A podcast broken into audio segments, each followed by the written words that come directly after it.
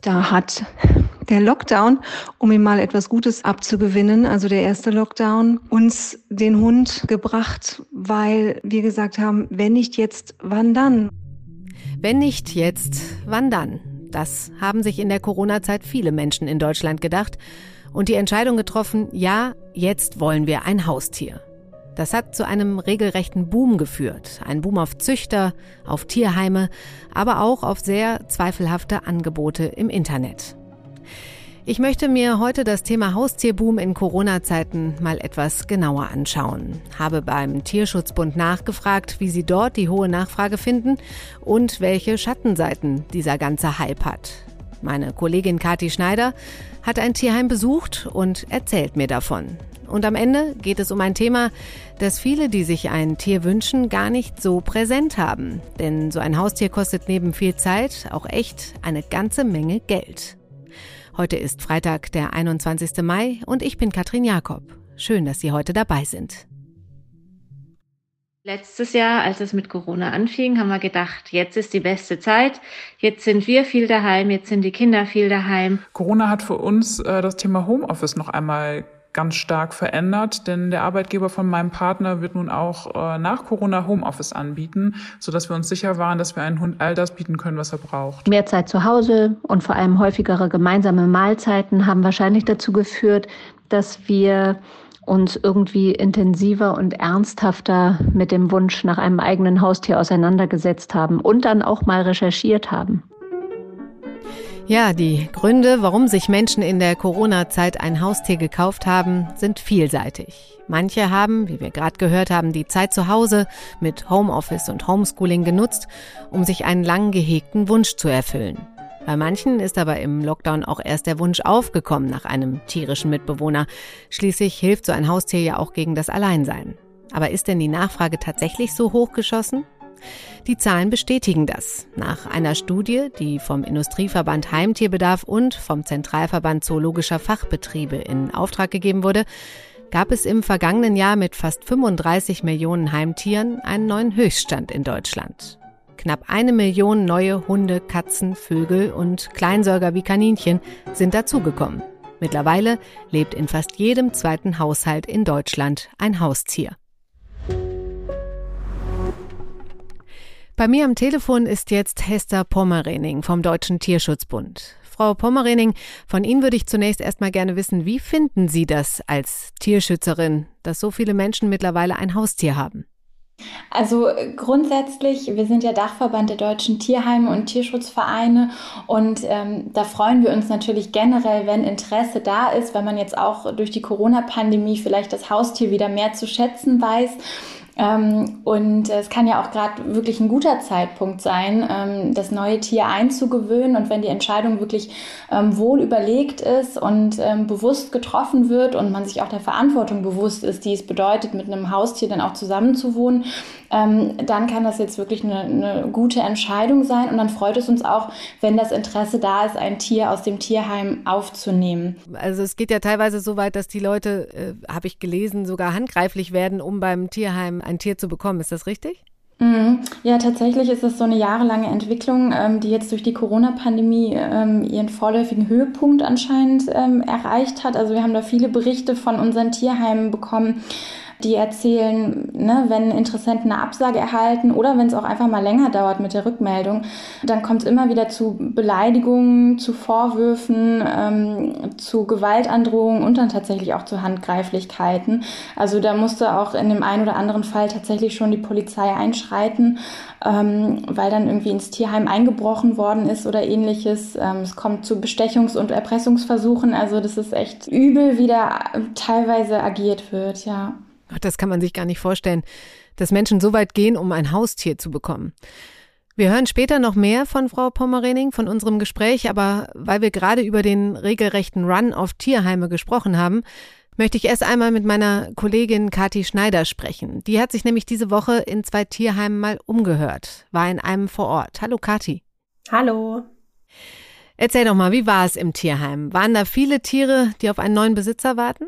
Ja, ich war ja in einem Tierheim in Köln-Delbrück. Da waren schon noch einige Tiere, vor allem Hunde, die auf einen Besitzer warten. Also vor Ort haben sie vier Hundehäuser und von kleinen Hunden, Welpen bis auch großen Hunden und auch Listenhunden war eigentlich ähm, alles dabei. Und besonders traurig gemacht hat mich, das hat mir die Tierheimleitung erzählt, ähm, da kam im November mal acht äh, Welpen aus Russland am Flughafen an in Kartons, also ganz schlimm. Und die wurden dann sichergestellt vom Zoll und die mussten dann erstmal in Quarantäne und dann in Isolation, weil sie auch erst mit zwölf Wochen ihre Tollwutimpfung bekommen können.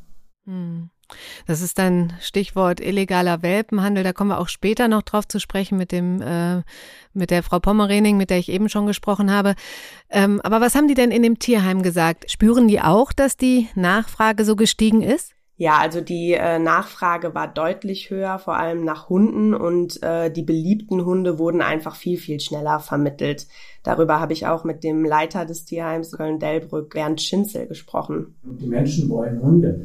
Wir merken das erstmal nur machen wir das öffentlich, dass wir welche zur Vermittlung haben, wenn sie wirklich gesundet sind. Wenn wir sie dann äh, veröffentlichen dürfen, die Hundewelpen, dann gibt es einen Ruck durch Deutschland und die ganze Welt will Hundewelpen haben. Ich habe noch nie in den 33 Jahren, die ich hier arbeite, äh, erlebt, wie, wie viele Menschen, also im Moment reißt man uns quasi die, ich sag mal, familienkompatiblen, netten Hunde aus dem Zänger. Also wir müssen echt gucken, wir machen Termine. Viele Menschen werden fast viel zu spät einbestellt, weil eben dieser Run auf alle netten Hunde da ist. Und äh, das hat sich im Großen und Ganzen verändert. Also die Nachfrage boomt, aber es werden nicht unbedingt mehr Tiere vermittelt. Das hat mir auch Frau Sanz vom Tierheim in Köln Zollstock bestätigt und sie meinte, dass in der Corona-Zeit mindestens die vierfache Anzahl an Hunden und übrigens auch an Katzen hätte vermittelt werden können. Aber die Vermittlung hängt ja auch davon ab, wie viele Tiere eben auch ins Tierheim kommen oder gegeben werden. Und auch wenn die Nachfrage hoch ist, die Tiere können ja nicht nachbestellt werden. Werden denn Tiere eigentlich immer und an jeden vermittelt, der Interesse hat? Nee, also beinahe täglich, das hat mir Herr Schinzel erzählt, werden Vermittlungen auch abgelehnt, weil das Tierheim natürlich auch genau prüft, ob die jeweiligen Lebensverhältnisse der Interessierten für die Tiere auch passen. Und ist da auch schon mal jemand handgreiflich geworden, wie wir das eben gehört haben, wenn er oder sie kein Tier bekommen hat? Also ganz so schlimm scheint das äh, im Tierheim in Köln-Delbrück nicht gewesen zu sein. Also wir haben jetzt natürlich im Moment so ein bisschen diese äh, Ich will aber das und das haben Mentalität. Bei vielen, da merkt man schon manchmal, sagen wir mal jetzt bei den Kindern oder bei den Heranwachsenden der Familien, ein patziges Verhalten oftmals. Also die Leute sind schon umgänglich und nett. Und also da haben wir jetzt nicht so oft Probleme, dass wir, dass, dass wir wirklich äh, vehementer werden müssen. Befürchten die Tierheime denn, dass nach Lockerung der Corona-Maßnahmen wieder viel mehr Tiere ins Tierheim gegeben werden? Also in dem Tierheim, in dem ich war, hoffen sie, dass es nicht so sein wird.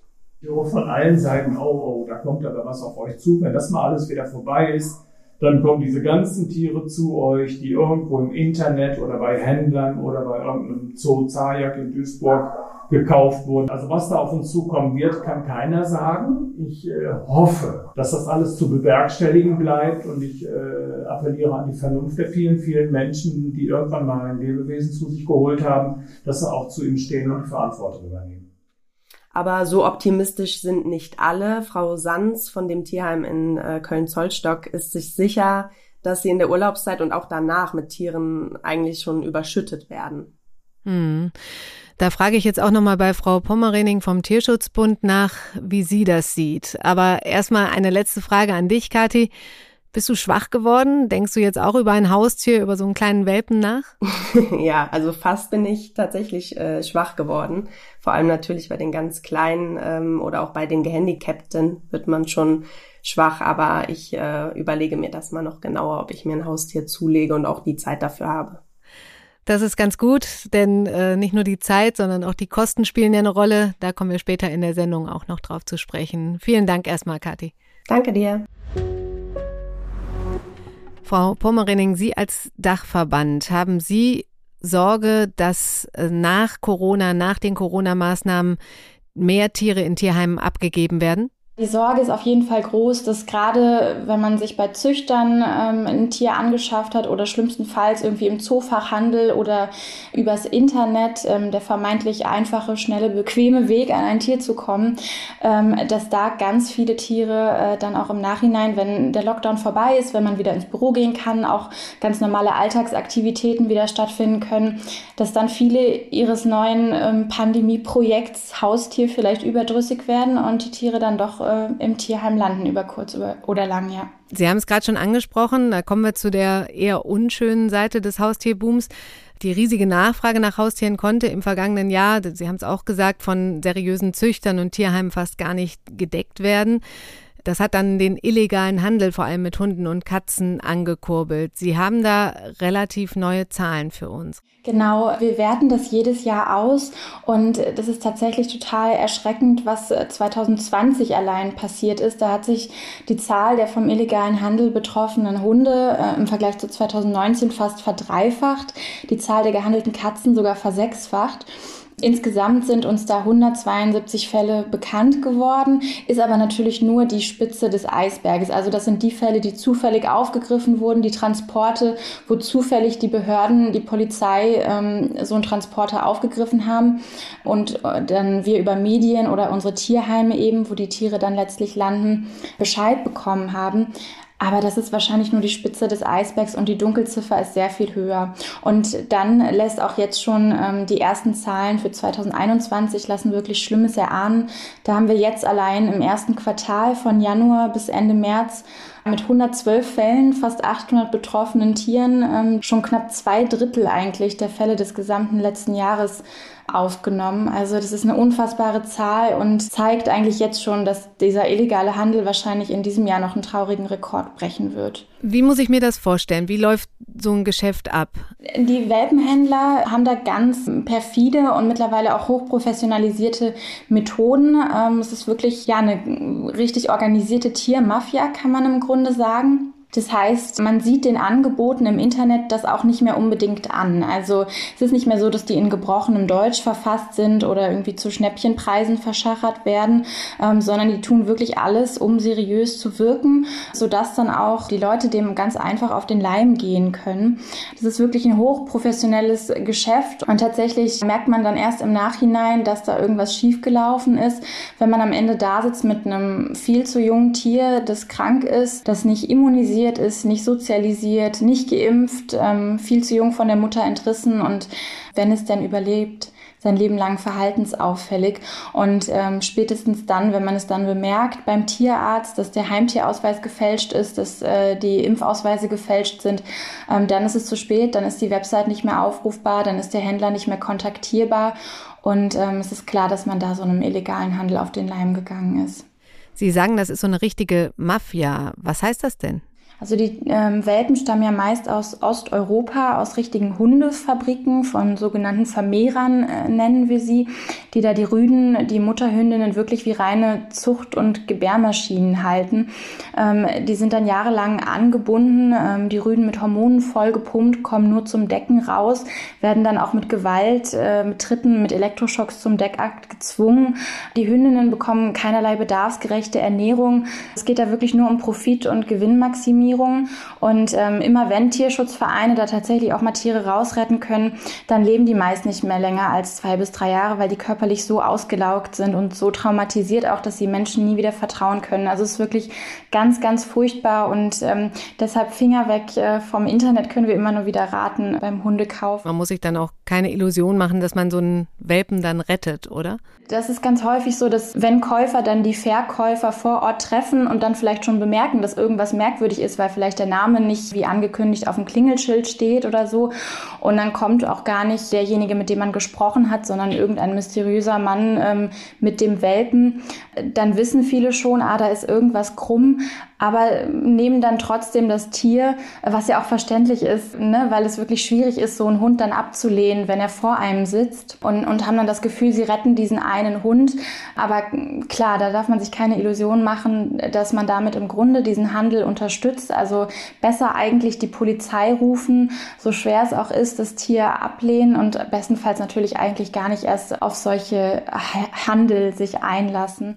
Wenn dieser illegale Heimtierhandel jetzt gerade so boomt, wird das ausreichend verfolgt? Leider nicht. Also tatsächlich ist der Handel mit Tieren im Grunde für jeden Anbieter möglich. Die Plattformen öffnen da wirklich dem illegalen Handel auch Tür und Tor, ähm, weil sie nicht überprüfen, ob das auch eine seriöse Anzeige ist. Also im Grunde wären wir dafür, dass lebende Tiere gar nicht mehr übers Internet zum Verkauf angeboten werden dürften.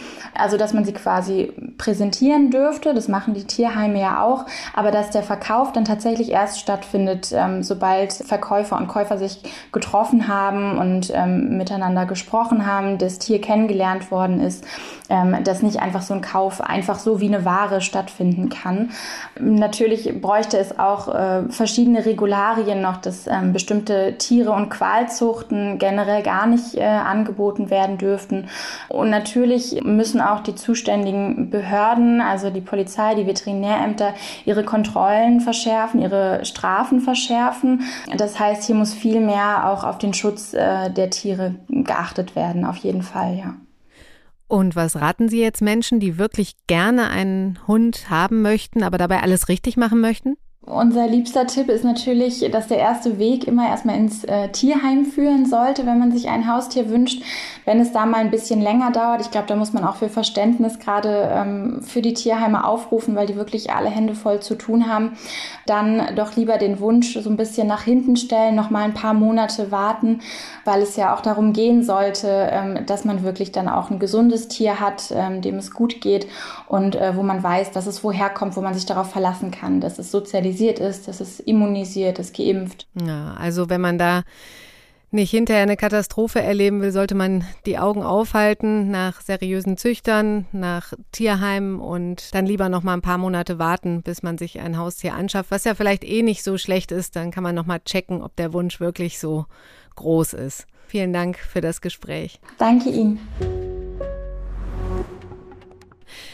Ein wichtiger Aspekt, der bei dem Wunsch nach einem Haustier oft gar nicht groß beachtet wird, aber nicht unterschätzt werden sollte, sind die Kosten. Und damit meine ich jetzt nicht nur den Kaufpreis, der, wie wir eben gehört haben, bei einem Hund auch schon mal vierstellig sein kann. Mein Kollege Christoph Schäfer aus der Wirtschaftsredaktion hat mal zusammengerechnet, welche Kosten zusätzlich auf einen Neuhundebesitzer zukommen können. Christoph, du bist ja auch nicht ganz zufällig auf das Thema gekommen, oder? Nein, äh, meine Frau wollte unbedingt einen Hund, lag mir damit dann Jahre in den Ohren und zum Schluss, du kennst es, Katrin, die Frau setzt sich immer durch. Wir haben jetzt auch einen. Und das ist auch ein Corona-Hund? Wenn du so willst, ja. Wir haben ihn im Corona-Jahr, ähm, man sagt ja nicht gekauft, er ist dann im Corona-Jahr zu uns gekommen. Allerdings tatsächlich, es war ein jahrelanger Wunsch meiner Frau und ich habe dann im Corona-Jahr nachgegeben. Okay, also wahrscheinlich, weil da auch eben mehr Zeit zu Hause äh, bei Viel mehr Zeit zu Hause, keiner weiß so richtig, was er noch machen kann. Und fairerweise, auch wir sind im letzten Jahr nicht in Urlaub gefahren und das Geld war noch in der Kasse übrig. Und da sind wir schon beim Geld. Ähm, lass uns doch mal rechnen. Da ist erstmal der Kaufpreis, da habe ich gerade schon kurz drüber gesprochen. Ähm, und auf was muss man sich dann zusätzlich noch einstellen? Beim Hund hast du jede Menge Kosten, Katrin. Über Kaufpreise habt ihr schon gesprochen, auch dass die wahrscheinlich sehr stark gestiegen sind. Also jetzt in unserem Fall, wir wollten gerne einen Golden Retriever haben. Der hat vor einem Jahr ungefähr 1,7 gekostet. Da bist du mittlerweile locker bei 2,5.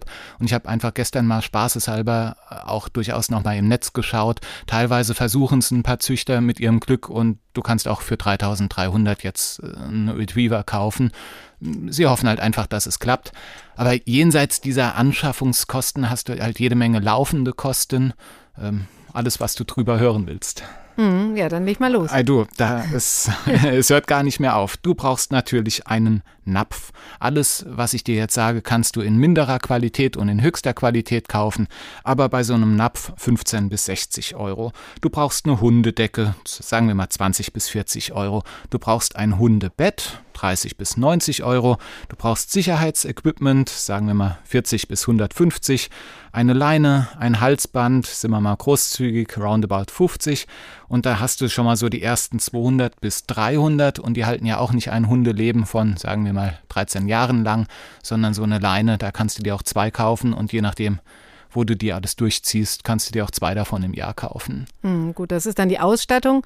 Und dann geht es aber auch an Sachen wie Versicherungen, Arztkosten, Impfungen und genau, so? Genau, richtig teuer wird es dann beim Thema Versicherung. Ähm, richtig teuer wird es äh, beim Thema Hundetraining. Das hatte ich selbst am Anfang gar nicht eingepreist. Ich als Wirtschaftsredakteur rechne ich ja immer so ein bisschen, was kommt da auf uns zu. Und zum Beispiel ich hatte äh, das Thema Hundeerziehung überhaupt nicht auf dem Schirm. Ähm, und last not least gibt es die unvorhergesehenen Ausgaben. Wenn du willst, einmal im Schnelldurchgang alles der Reihe nach. Du brauchst mhm. unbedingt eine Haftpflichtversicherung. Ohne geht's auf gar keinen Fall. Da kannst du ungefähr fünf Euro im Monat äh, davon okay. ausgehen. Wenn du deinen Hund krankenversichern willst, kannst du nur eine OP-Versicherung abschließen. Alles so ungefähr 20 bis 25 Euro im Monat bei einem jungen, gesunden Hund. Das ist wichtig. Und wenn du echten Vollschutz haben willst, egal mit welchem Leiden und wie oft er zum Tierarzt geht, äh, die Versicherung übernimmst, dann bist du so grob bei 80, 90 im Monat. Okay. Okay, gut. Und äh, Impfungen und solche Sachen kommen auch dazu. Ähm, die Impfung wäre drin beim Vollschutz. Ach so, die ist drin. Also die wäre beim Vollschutz drin. Wenn mhm. du nichts hast, natürlich kannst du alles selbst zahlen. Und äh, auch bei der OP-Versicherung wäre die versicherungstechnisch nicht drin. Und so ein Hund muss ja auch was fressen, ne? Der frisst auch was, aber ähm, da geht das echte Battle los, ob du jetzt Barfen tust für die nicht-Hundeprofis, das ist quasi das Frischfleisch, was als äh, artgerecht gilt, oder ob du halt sagst, hey, die Aldi-Packung, der 10-Kilo-Sack, der reicht mir aus. Da kannst du wirklich ähm, je nach Glaubensrichtung ja. und Portemonnaie sehr unterschiedlich viel ausgeben. Aber ich glaube so 300 bis 900 Euro im Monat. Ähm, ein Dackel frisst viel weniger als ein ausgewachsener okay. Kampfhund. Ja. Aber 30, 40 Euro im Monat als grobe Richtschnur nicht falsch. Okay. Ähm, kann man denn ungefähr überschlagen, was im Laufe eines durchschnittlichen Hundelebens so zusammenkommt? Also wenn wir mal sagen, du nimmst einen Hund vom Züchter und wir sind einfach mal bei den zweieinhalbtausend, die buchen wir schon mal ein, dann kannst du also ganz rund rechnen, sagen wir mal 100 Euro laufende Kosten im Monat. Da werden mir jetzt viele widersprechen und sagen, viel billiger, viel teurer, aber mal als Anhaltspunkt 100 Euro im Monat sind also 1200 im Jahr. Wenn wir dem Hund jetzt mal rechnerisch ein Leben von nur 10 Jahren geben, sind wir dann bei 1200 hm, mal 10, also 12.000. Die zweieinhalb vom Anschaffungspreis kommen noch dazu. Da sind wir jetzt bei 14,5, also ein Kleinwagen ist drin. Und wir hatten es nur kurz angetippt, aber nie besprochen. Ganz viele denken nicht dran, die haben auf einmal einen riesen Hund und ein kleines Auto und wollen mit Kind in Urlaub fahren. Dann eine kleine Weisheit, das Auto wird nicht ausreichen. Entweder ein Leihwagen oder man kauft sich ein größeres. Und äh, tatsächlich auch ich selbst bin auch beim Garten reingefallen. Wir haben einen Garten, exakt 110 Quadratmeter grün. Und ich habe feststellen können, ich muss den umzäunen, sonst ist der Hund weg. Und da verraten die nächsten eineinhalbtausend waren auch schon wieder weg. Okay, das sind dann so Sachen, an die man gar nicht denkt. Ähm, ja, da kommt schon ein Sümmchen zusammen und das, was wir jetzt hier für einen Hund aufgeschlüsselt haben, kann und sollte man sich ja bei jedem Haustier, ob Katze, Hase oder Vogel, einmal durchrechnen, bevor man sich für den Kauf entscheidet. Denn wenn man ein Tier irgendwann abgeben muss, weil man es sich einfach nicht mehr leisten kann, das ist ja auch eine schreckliche Vorstellung. Gut, Christoph, neben dem Geld, hast du noch ein Learning, das du Menschen für ihre Entscheidung pro oder contra Haustier mit auf den Ge Weg geben möchtest? Ja, es ist tatsächlich ein bisschen ähm, wie beim Kind. Kind ist schnell gemacht, Hund ist schnell angeschafft, ähm, aber die Entscheidung dafür sollte halt wirklich über 10, 12, beim Kind natürlich ein Leben lang tragen. Das gilt auch beim Hund. Man muss es mit der Perspektive auf das ganze Hundeleben sehen und gerade am Anfang die Zeit nicht unterschätzen, die man äh, fürs Kennenlernen, für die Bindung, wie der Fachmann sagt, aber auch für die Erziehung braucht. Hm, gut, bei Katzen und Hasen ist das eine andere Sache, aber äh, tatsächlich man hat ein neues Familienmitglied am Ende im Haushalt. Du, und genauso ist es. Und es macht auch jede Menge Spaß. Und wir sind total froh, dass sie bei uns ist. Das ist doch ein schönes Schlusswort. Danke dir, Christoph. Das war's für heute im FAZ-Podcast für Deutschland. Und was Christoph gerade gesagt hat, kann ich bestätigen. Es ist echt schön, einen Hund zu haben. Ich habe mich mit meiner Familie zusammen auch für einen Hund entschieden, allerdings schon lange vor Corona. Und ja, das kostet Zeit, das kostet Geld, aber ich kann Ihnen sagen, es lohnt sich.